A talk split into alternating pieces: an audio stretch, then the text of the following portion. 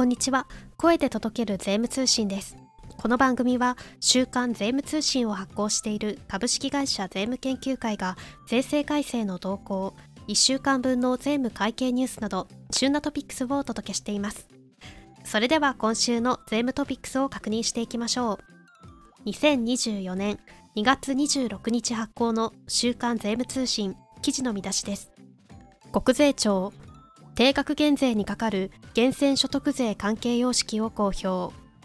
国税庁多く寄せられるご質問更新などインボイス関連情報を公表。令和6年度改正親法人の払い込み資本の額が50億円超の100%個法人も外形対象。政府産業競争力強化法の一部改正法案を国会提出。市場暗号資産の期末評価方法を見直し中島正氏による居住用の区分所有財産の評価のすべて判定フローチャートや計算例評価のポイントを解説。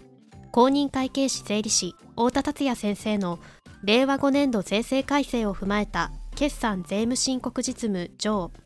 令和6年3月期決算申告の実務対応。公認会計士税理士調査誠先生。公認会計士川口博之先生。公認会計士田宮豊先生による新人経理マン金子公平の注釈書。第84回は選ぶならどっち。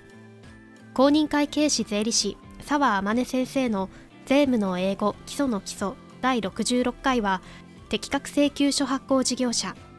税理士香取実先生の税務相談資産税は法人債務者に対する貸付金債権等の評価。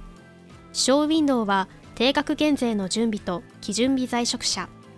少額特例と80%等控除の適用関係です。それでは今週の週刊税務通信展望欄を見ていきましょう。国税庁同一性系配偶者等の把握へ定額減税のための申告書案を公表。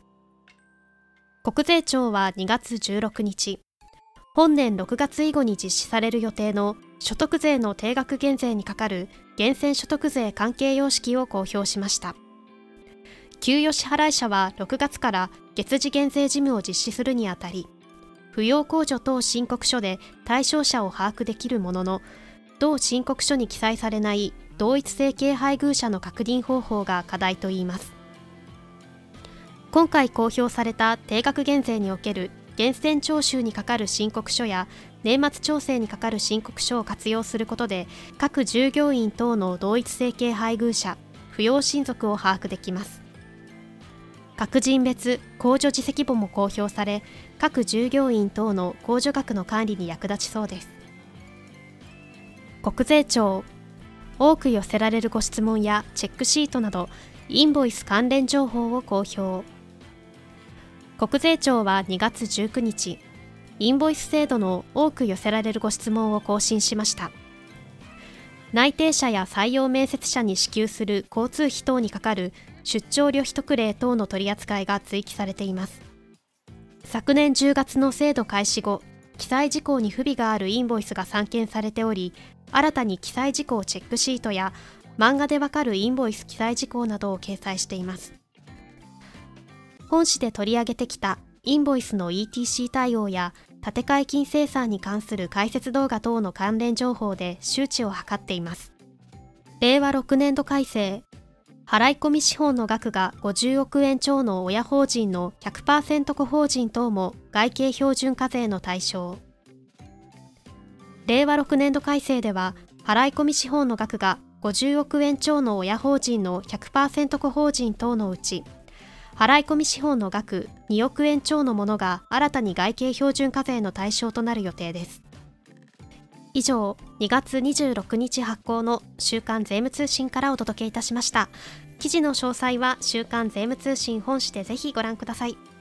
最後までお聞きくださりありがとうございました。iPhone をお使いの方は Apple Podcast で Android をお使いの方は Spotify や Amazon Music のアプリから番組登録をお願いいたします。最新回の配信時にお知らせが届きます。それではまた次回の配信でお会いしましょう。